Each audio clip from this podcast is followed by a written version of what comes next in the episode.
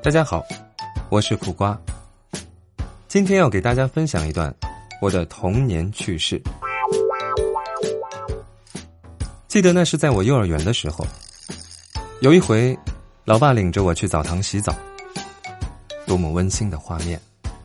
大家自己脑补，但是不要补歪了，因为那时候还太小。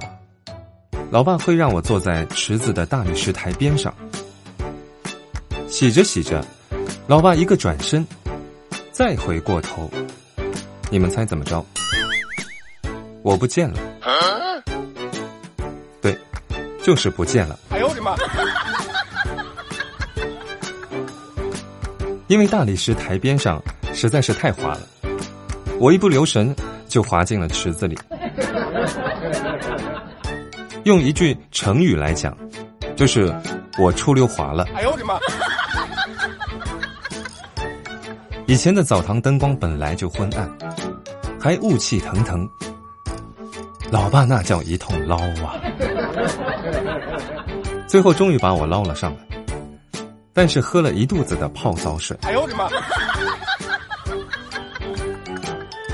所以，呱呱现在在西马唱歌给大家听。也是挺不容易的哈。好了，今天的故事就分享到这里。希望我们所有的小伙伴都童心不泯，梦想前行。祝大家六一节快乐！